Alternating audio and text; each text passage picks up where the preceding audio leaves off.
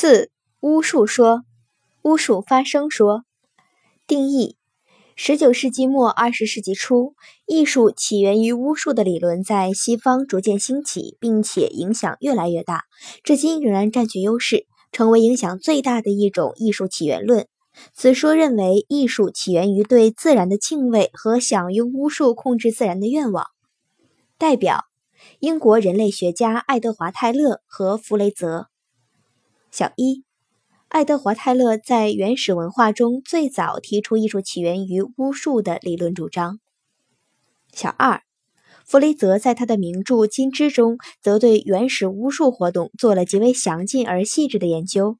他认为，原始巫术可分为两种形式：一种是以相似律为基础的顺势巫术或模仿巫术。在这种巫术中，巫师仅仅通过模仿就能实现任何他想做的事。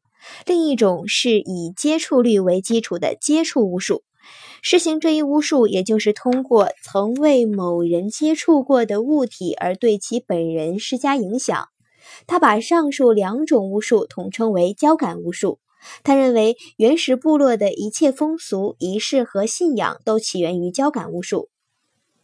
评价。早期的造型艺术确实与巫术有关。欧洲发现大量史前洞穴壁画，体现出狩猎部落的生活，往往也具有某种神秘的巫术目的。原始歌舞与巫术也有密切联系。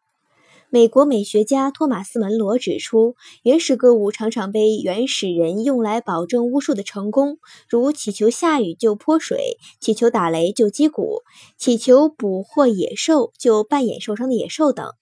这些原始的艺术活动虽然具有明显的巫术动机或目的，但归根结底还是离不开人类的实践活动。